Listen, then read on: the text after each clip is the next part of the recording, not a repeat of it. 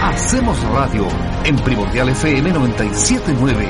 Cada día junto a la mejor música te acompañaremos de lunes a viernes de 16 a 19 horas. Adelante. Ya estamos al aire.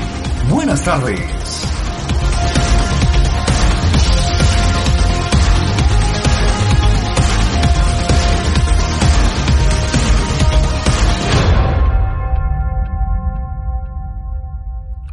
La sensación, Jorge, de que, de que todo lo que pasa en nuestro país hoy día es extremadamente crítico, entonces eh, es extremadamente complejo. Ese, esa es como nuestra dura, dura realidad. Y, y, de eso y mucho más vamos a conversar con nuestra próxima invitada. Ella es eh, la candidata presidencial del Partido Socialista, Paula Narváez, que ya está con nosotros aquí en el Hacemos Radio en Primordial FM. Paula, ¿cómo le va? Bienvenida. Hola, muy buenas tardes. Muchísimas gracias, Eduardo, Jorge por la posibilidad de conversar con ustedes. Un cariñoso saludo a quienes nos escuchan y nos ven. Eh, y bueno, un abrazo de solidaridad en realidad en tiempos, como ustedes decían, eh, tan complejos como los que estamos viviendo, ¿no? Oiga, ¿qué es lo más complejo que estamos viviendo, Pablo, hoy día, según su punto de vista? Según mi punto de vista, sin lugar a dudas, es la pandemia y el impacto que la pandemia tiene, obviamente, en lo sanitario, eh, en lo social y en lo económico, y desde el punto de vista de lo sanitario, el que los servicios de salud estén, ¿no es cierto?, eh, en las condiciones en las que están, con una ocupación casi máxima, al límite de sus posibilidades, con trabajadores y trabajadoras de la salud exhaustos, con obviamente 30.000 eh, chilenos y chilenas, compatriotas que ya no están, eh, que, han, fallecido, y por lo tanto con ese mismo número de familias eh, de duelo. Entonces creo que es sin lugar a dudas lo, lo, más relevante que nos está pasando como país, también como humanidad, pero dadas las características específicas de nuestro país y de cómo se ha dado este, este último rebrote, eh, creo que es especialmente doloroso. Paula, usted ha sido gobierno, ¿cierto? Y, evidentemente cuando uno está en, la área de la autoridad del Ejecutivo, ¿cierto? Me imagino que, que hay momentos extremadamente complicados y complejos, lo decíamos, pero tan difícil es hacer bien las cosas eh, cuando uno es gobierno, eh, porque, porque el diagnóstico yo creo que sin ser de uno u otro lado, lo creo, lo tenemos bastante asumido, ¿no? Que, que sobre todo en tiempos de pandemia o en este gobierno se han hecho las cosas bastante mal. ¿Tan difícil es hacer bien las cosas, Paula? Mire, por lejos, lo más complejo, sin lugar a dudas, en la experiencia gubernamental que yo he tenido, es, es por supuesto abordar el tema de las catástrofes. Yo creo que tiene que ver principalmente por, lo, por lo que está en juego, ¿no? que es la vida de las personas. Eh, sin embargo, dicho eso, creo que en el caso de esta pandemia, que obviamente tiene una envergadura, una, un volumen, una real, un, tamaño tan gigantesco, que yo creo que a todo gobierno obviamente lo, lo descoloca y lo pone en jaque, ¿no? Eh, sin embargo, los estados que mejor han reaccionado en el mundo son aquellos estados que tienen un sistema de bienestar lo suficientemente eh, robusto como para responder. En el caso chileno eh, quedaron a la vista muchas de nuestras deficiencias. Hacemos radio. Amplificadas por un gobierno eh, que yo creo ha sido negligente en el tratamiento de esta catástrofe, tanto en lo sanitario como en lo económico y en lo social. Y cuando digo en lo sanitario, quiero dejar por fuera, obviamente, lo que ha sido la estrategia de vacunación, que tiene dos componentes, ¿no? La vacunación en tanto tenemos vacunas, y eso es una gestión exitosa, y hay que reconocerla, y la red pública de salud capaz de llevar adelante el proceso de vacunación de esta manera impecable. Pero salvo eso, y bueno, tener ventiladores y, y, la reconversión de camas al inicio de la, de la pandemia, el resto son sombras, en realidad, de manejo de esta, de esta enorme catástrofe. ¿Qué pasa cuando, cuando los hombres duros de cada uno de los gobiernos, porque, y se lo pregunto puntualmente, porque hoy día en la segunda, eh, el ex ministro Mañalich dice, el presidente Piñera se equivocó rotundamente. ¿Qué pasa cuando, cuando, claro, cuando el Ejecutivo, los hombres más duros, los más leales, los que están ahí poniéndole el pecho a las balas, ya empiezan a desmarcarse un poquitito como es en este caso? ¿Qué opinión le merece? Bueno, pero el, Jaime Mañalich también se equivocó. Entonces creo que decir eh, eso, instalarlo fuera, ¿no es cierto? Eh, a propósito, específicamente entiendo de que el presidente Piñera ha señalado que alcanzaríamos la inmunidad de rebaño en junio de este año y Mañalich sale a señalar que eso no es así. ¿no? Septiembre, digamos, eh, septiembre, digamos.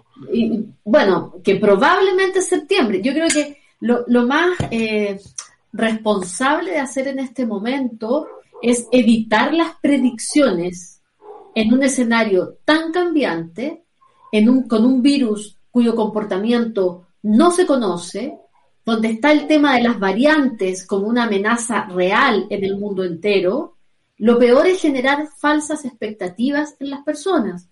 En esto creo yo que la prudencia y la responsabilidad con las palabras es muy importante, sobre todo de la máxima autoridad del país y de quienes han tenido, en este caso, parte de la responsabilidad en el manejo de la pandemia, como fue Jaime Mañalich. O sea, recordemos que es el mismo Jaime Mañalich que dijo, imagínese usted si el, el virus se vuelve buena persona, ¿no? siendo él ministro. Impresentable. Lo dijo él. Entonces, claro, yo digo el presidente está equivocado, pero primero parte por reconocer que él también estuvo equivocado. ¿no? Y que, que los errores de Mañalich tienen mucho que ver con las consecuencias que tenemos hoy día. Porque ellos optaron por una estrategia de tercerización de la atención de la pandemia, que quiere decir llevarlo todo al mundo del hospital, ¿no es cierto? A eso me refiero. Es decir, nos vamos a preocupar de la reconversión de cama y nos vamos a preocupar de los, de los ventiladores, de manera que las personas que lleguen enfermas se puedan atender. Pero no pensaron en toda la estrategia de trazabilidad que podrían haber adoptado muy al inicio, muy al inicio, porque tuvimos tiempo para prepararnos, como la ola vino desde Europa hacia acá, tuvimos tiempo de prepararnos para haber dicho la estrategia va a ser, primero, testeo, trazabilidad y aislamiento desde el nivel territorial más local. Supresión del virus. Entonces, pero ellos tomaron otra decisión. Sí, claro. Y esa, esa, esa estrategia, que obviamente nadie, nadie decía, mire, vamos a terminar con la pandemia, no. Pero el enfoque tuvo un impacto y ese impacto es a mucha gente contagiada en pleno invierno del 2020, mucha gente contagiada a inicios del 2021. Ambos escenarios que ellos previeron. Paula, pero, pero qué importante lo que usted dice de las predicciones, porque hoy día pareciera que todo el mundo en Chile tiene la bolita de cristal, ¿no? Y resulta que en base a ese concepto, el de las predicciones, es tan importante algo que, usted también la vincula, que tiene que ver con, los procesos electorales. Usted hoy día es candidata, ¿no? A la presidencia de la República. Y, y resulta que en base a esas predicciones, el 15 y 16 de mayo es la postergación del proceso electoral de cuatro elecciones extremadamente importantes, sobre todo una, que va a marcar los próximos 30, 40 o 50 años de nuestro país. ¿Qué opinión le merece de que hayamos sido quizás tan cortoplacista en términos de, de, ponernos al 15 y 16 de mayo sabiendo que lo más probable es que el 15 y 16 de mayo no estemos en buenas condiciones? Mire, yo le quiero señalar eh, eh, que fui una, yo creo haber sido la primera candidata, precandidata presidencial que señaló la necesidad de postergar las elecciones contra el, eh, la opinión de, contraria de todo el mundo, ¿no? Que decía cómo esto es posible. Y sobre todo, no, no por una predicción personal que pueda hacer uno que está lejos de la epidemiología, ¿no? Sino que era porque uno estaba escuchando a los expertos y expertas, a la comunidad científica, al colegio médico. Eh, y entonces creo que lo más responsable de hacer era decir posterguemos, y creo que la evidencia de, eh, de la comunidad científica, y que son ellos quienes manejan evidencia, tienen gente a cargo de evidencia, así le llaman, ¿no? Es quienes mejores pueden decirnos cuándo es más oportuno esa fecha para la, para la elección, que es tan importante como usted señala. Yo no quiero que mis palabras se comprenda o se entienda de que a mí me parece poco relevante el proceso electoral, porque por supuesto que no. Los procesos electorales y cuidar nuestra democracia es muy importante, pero hay una realidad hoy día que es evidente y que es el derecho a la protección de la salud de las personas. Entonces, eh, hay un tema de, compatibilización de derechos que hay que poder resguardar. Yo temo, eh, al igual que usted, que nos hayamos, o sea, que, quienes tomaron la decisión de postergarlas para mediados del mes de mayo se quedaron absolutamente cortos.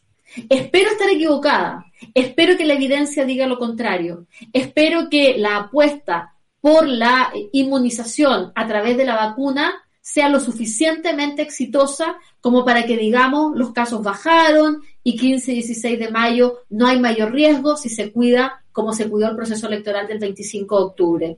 Pero existe una alta posibilidad de que ese escenario no se dé. Entonces, eh, yo creo que ahí la autoridad, en este caso el gobierno, que fue quien presentó el proyecto de ley con esas fechas, eh, tiene que tener eh, de asesores y asesoras los mejores epidemiólogos que hoy día en nuestro país existen. Tenemos estupendos profesionales muy, muy capacitados en estas materias y es muy importante escucharlos y escucharlos para tomar decisiones de carácter político también. Paula, tengo una, cantidad de conceptos en la cabeza para hacerle la pregunta que sigue y que tiene que ver con, los proyectos en común de la izquierda de nuestro país, ¿cierto? Porque, porque usted viene a generar consenso y todo el mundo, y el sector de la centro izquierda lo dice, Paula Narváez genera consenso, ¿cierto? ¿Qué pasa con esos proyectos comunes de la izquierda de nuestro país cuando tenemos elementos que hoy día eh, están asociados, lo decía Daniel Matamala en su columna ayer, con el factor Pamela Giles, ¿no? Que, a la larga termina siendo un poquito de populismo, un poquito de, propaganda a su marido, por otro lado, que el tema del 10% es utilizado de mala manera, incluso comunicacionalmente o jugando con las expectativas de la gente. ¿Qué pasa con esos elementos de la centro izquierda a la hora de generar un proyecto común? ¿Cuál va a ser el factor Paula Narváez y el factor Pamela Giles en el futuro de la centro izquierda de nuestro país? Bueno, yo primero poniendo las cosas en, perspectiva y qué es primero. Eh, lo que es primero es el diagnóstico de la realidad y ese diagnóstico de la realidad señala que Chile necesita transformaciones en áreas que son fundamentales para la vida de las personas. Pensiones, salud, vivienda, educación, medio ambiente. Yo diría que además yo agrego siempre los temas de inclusión, donde quiero rescatar el tema de género, principalmente disidencias sexuales, pueblos originarios. A mí me parece que son elementos fundamentales que hay que abordar en Chile de cualquier manera. Podríamos, incluir, también mujeres que son también bastante... Cuando dije género me refería a eso. Perfecto. Cuando dije inclusión de género me refería a los derechos de las mujeres y de las niñas. Deberíamos incluir infancia también como algo fundamental. Entonces, bueno, pero cuando digo esto, digo, Chile hoy día exige políticas públicas decididas que garanticen derechos en todos estos ámbitos. Cualquier proyecto político que quiera hacerse cargo de esas eh, demandas requiere de una alianza amplia. No es posible un partido, no es posible un proyecto político individual, no es posible que lo pueda conducir por nuestro sistema político, por cómo funciona nuestro sistema político, ¿no? Se necesita una mayoría que se proyecte en el mediano y en el largo plazo, además. Por lo tanto, lo primero es tomar conciencia de qué es lo que se le está exigiendo a la política y de qué es lo que se le está exigiendo al centro y a la izquierda, como primera cosa. Ponernos de acuerdo en esa exigencia. Yo siento que todavía no estamos ahí. Todavía no estamos en la toma de conciencia de parte del centro y de la izquierda de que la necesidad que el país hoy día reclama y exige solución requiere de esa unidad. Estamos antes.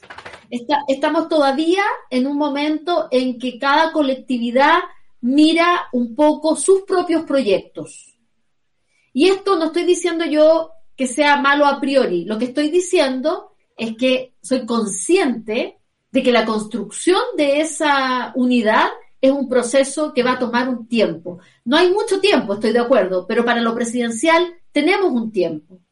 Hoy día hay reunión a las seis de la tarde de la oposición, de todos los representantes de las candidaturas y de los partidos políticos que se reúnen en la búsqueda primero de un acuerdo de ideas programáticas, pero donde recién se está analizando el cómo llegamos a esas ideas programáticas comunes. No porque no sepamos cuáles son las ideas, sino que estamos recién, recién en la construcción. Yo soy psicóloga, entonces por eso me demoro un poquito en explicar las cosas. Pero estamos recién, yo le diría, cuando el, cuando el paciente tiene que mostrar la disposición a dar el paso. en esa etapa estamos. Se lo, se lo preguntaba a Gabriel Boric la semana pasada en entrevista en extenso con el también candidato presidencial del, del Frente Amplio, ¿no? Convergencia Social. Y yo le preguntaba, eh, la izquierda hoy en día podría tener la oportunidad de, de, que no tiene hace muchos años en términos de que lo peor que ha podido pasarle a la derecha es el, el, mandato del presidente Piñera, ¿no? Porque muchos dicen la derecha no va a gobernar en mucho tiempo. ¿Podría quedarse la izquierda corta con, con esta digregación, con este, con este choclo? Hay que estar que mirando el mundo, además. Hay que estar no? mirando el mundo. ¿ah? Así como no hay que hacer predicciones, digo yo, en, en, la, en lo sanitario, salvo que lo hagan los expertos, porque ahí estamos hablando con una ciencia, pero con una ciencia que además reconoce que no tiene todos los elementos para hacer predicciones y son súper prudentes por eso mismo, ¿no? En el ámbito de la ciencia política y en el ámbito de lo que está pasando en nuestro país, yo tampoco haría predicciones tan eh, rápidas en cuanto a los resultados. La fragmentación del centro y de la izquierda no contribuyen en nada a poder derrotar la derecha. Eso es un dato de la causa. Sí, claro. Eso es así. Así de fragmentados no le podemos ganar a la derecha. No hay ninguna posibilidad. Y puede eh, pasar, pero puede pasar lo mismo en el proceso constituyente, puede haber un empate técnico ahí en términos de que la derecha va con una lista y el, el centro izquierda con siete listas aprox. Bueno, es un riesgo, por supuesto que es un riesgo, claro que sí. Está dado en el momento en que se tomó la decisión, a pesar de los esfuerzos que yo, a mí me consta que el Partido Socialista hizo muy activamente por eh, contribuir, ¿no es cierto?, a una lista única, eso no fue posible, eh, vamos muy dispersos, Ahora, va a haber que ver cuántos de esos espacios se conquistan por parte de las listas vinculadas al centro y la izquierda que permitan compensar eh, la unidad electoral de la derecha. La unidad electoral de la derecha les da, por cierto, una fuerza, pero tienen una contradicción ideológica no menor, porque se aliaron con la extrema derecha, ¿no es cierto? En el caso, en el caso nuestro, vamos, no logramos la unidad electoral, pero sí podemos tener la unidad de propósito al interior de la Convención Constituyente. Eso está por verse, hay que mirar los resultados de mediados de mayo, si es que, si es que en mayo son las elecciones, porque aprovecho de decir en este espacio que a mí me sigue pareciendo que lo más relevante desde el punto de vista electoral de este año es eh, la Convención Constituyente. O sea, me parece que es lo más eh, impactante para nuestra historia, eh, para el devenir político del país, es lo que ahí suceda. Paula, usted es un rostro de la centroizquierda que no está cuestionada, ¿cierto? Como lo es en gran parte de la concertación. Hoy día la concertación por ciertas organizaciones sociales, bases territoriales, está extremadamente cuestionada, así como los partidos políticos de derecha, e izquierda. ¿Cómo lo va a hacer usted para pa luchar contra eso, ¿cierto? Un rostro nuevo, relativamente nuevo, que no está cuestionado, que quiere ser presidente de la República, pero y que está apoyada por un conglomerado que ha gobernado por mucho tiempo y que ha sido cuestionado. Bueno, primero con la honestidad de siempre decir dónde uno, dónde uno ha estado, ¿no? Porque yo creo que eso es importante que la gente, que la gente conozca. Yo, mi trayectoria eh, profesional y política la construí principalmente en la región de los lagos, donde trabajé 14 años, muy ligada a las organizaciones de mujeres y a las organizaciones sindicales. Ese es el trabajo que yo he realizado, por supuesto que en el marco de los gobiernos de la concertación, y luego fui ministra en el gobierno de la nueva mayoría de la presidenta, eh, de la presidenta Bachelet. Digo con honestidad porque uno no puede mostrar al mundo algo que uno no es. Pero con la misma honestidad yo digo que miro el pasado con un ojo crítico, con un ojo crítico que permite identificar todas aquellas deudas en dignidad que hoy día tenemos. Pero con esa misma eh, eh, fortaleza, es asumir qué es lo que hoy día tenemos que hacer para un proyecto nuevo para el país. Porque además aquí hay una cosa distinta a la continuidad que uno podría haber visto en los gobiernos anteriores, ¿no es cierto? Aquí se produjo una discontinuidad muy marcada con el estallido social. Entonces no se trata solamente de decir, miren, van a venir a prometerme lo mismo, es que no es posible eso, porque el país es distinto. Hacemos radio. Porque el estallido social marca un antes y un después. Hay un nuevo Chile y por lo tanto las exigencias tienen otro estándar. Las exigencias establecen que la clase, que, que quienes nos dedicamos a la política nos tengamos que hacer cargo de, eh, de esas demandas de una manera eh, absolutamente eh, radical, ¿no? Eh, con una forma de hacer la política que también es distinta y que en ese sentido mi experiencia previa, a mí por lo menos, me genera la tranquilidad de poder tener esas herramientas, como por ejemplo el valorar de manera absoluta y fundamental la participación vinculante como un elemento importante para la construcción de la política pública. Creo que cada vez tiene que ser más participativa la posibilidad de eh, tomar decisiones, que las comunidades sientan que toman decisión respecto de las cosas que afectan su vida y eso se tiene que poder eh, direccionar desde, eh, desde el gobierno, ¿no es cierto?, desde el programa de gobierno con una institucionalidad que lo promueva. En fin, creo que hay formas de hacer. Ahora hay que darse un tiempo, porque la gente no tiene por qué creerlo a priori, pero hay que abrirse a un tiempo de escucha, de, de, mucha aceptación, de no confrontación o de defensa, porque la tentación a empezar a defenderse puede ser muy alta y yo creo que no, es espacio para, no hay espacio para eso. Hay espacio más bien para acoger todos aquellos temas que hoy día eh, la gente con mucha legitimidad y con mucha razón dicen el país está en deuda. Ahora, ¿Somos nosotros o es la derecha? Eso es. Estamos conversando con la candidata presidencial del Partido Socialista, Paula Narváez. Finalmente, Paula, em, ¿qué vamos a hacer con este país que está viviendo a punta de bonos y a punta de 10%? ¿Qué vamos a hacer en el corto plazo? Mire, en el corto plazo, eh, como el gobierno tomó la decisión también equivocada de enfrentar una catástrofe con una lógica de normalidad, tenemos una dislocación. Esto es muy de cómo se enfocan las políticas, ¿no? Cuando uno está en una situación de catástrofe, la lógica que tiene que operar es la universalidad. Esa es la lógica. No solo lo decimos nosotros desde la oposición, sino que también lo dicen los organismos internacionales. Los organismos internacionales le recomiendan a los estados del mundo, estamos pasando por una catástrofe global, sistémica, afecta a todo el mundo le pedimos a los estados que sus políticas sean universales, no que focalicen. Chile hace exactamente lo opuesto. ¿Usted, ¿Usted le habría depositado 350 lucas a cada chileno? O más quizá. y por más tiempo. Aquí se tendría que haber dicho universalidad con un apoyo directo a las familias de cuatro personas de al menos 600 mil pesos por todo lo que dure la pandemia. Listo. Definitivamente, es la solución. Con eso usted otorga tranquilidad a la gente, capacidad de planificación, de poder estivar la carga, porque la gente necesita, porque aquí se dicen, miren, los trabajadores sacaron sus fondos previsionales con los retiros del 10%, dejando pobreza para el futuro, ¿no es cierto? Eh, pero resulta que las platas las guardaron, no las invirtieron. pero si la gente tiene que planificar, ¿Qué hace? La gente guarda la plata porque, y previene para, el para adelante, pues. Si sabe que no, no, no va a estar la situación normal en muchos meses. Y fíjense que los economistas o algunos expertos opinólogos ahí en los medios de comunicación cuestionan a las familias porque ahorraron esa plata. Sí, claro. O sea, perdón, perdón si esa plata es de ellos. Pero Paula, ellos tienen la posibilidad de definir qué hacen con su plata y si es ahorrarla para poder enfrentar los meses que vienen, pues muy bien. Entonces, bueno, en fin, lo que digo es que aquí el Estado falló en ir en una ayuda que tuviera, ¿no es cierto?, eh, la lógica de la emergencia y de la catástrofe y tuvo la lógica de la focalización por la duda, por la sospecha, por la desconfianza del Estado con los ciudadanos. Y eso es inadmisible.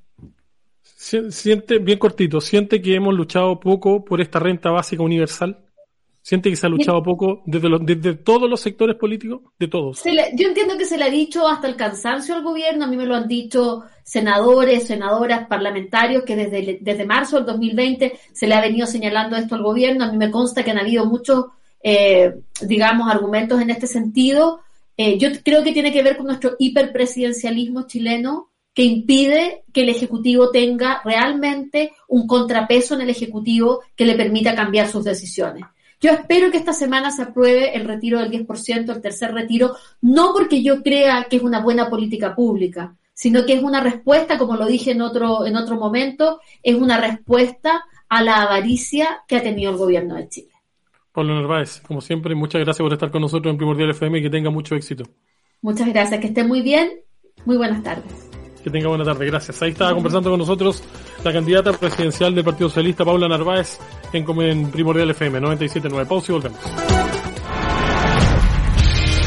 Nuestro equipo de Hacemos Radio se despide hasta una nueva jornada en Primordial FM. Tú eres nuestro mejor panelista. Tú eres nuestro mejor panelista. Te esperamos, porque juntos hacemos radio. Buenas tardes.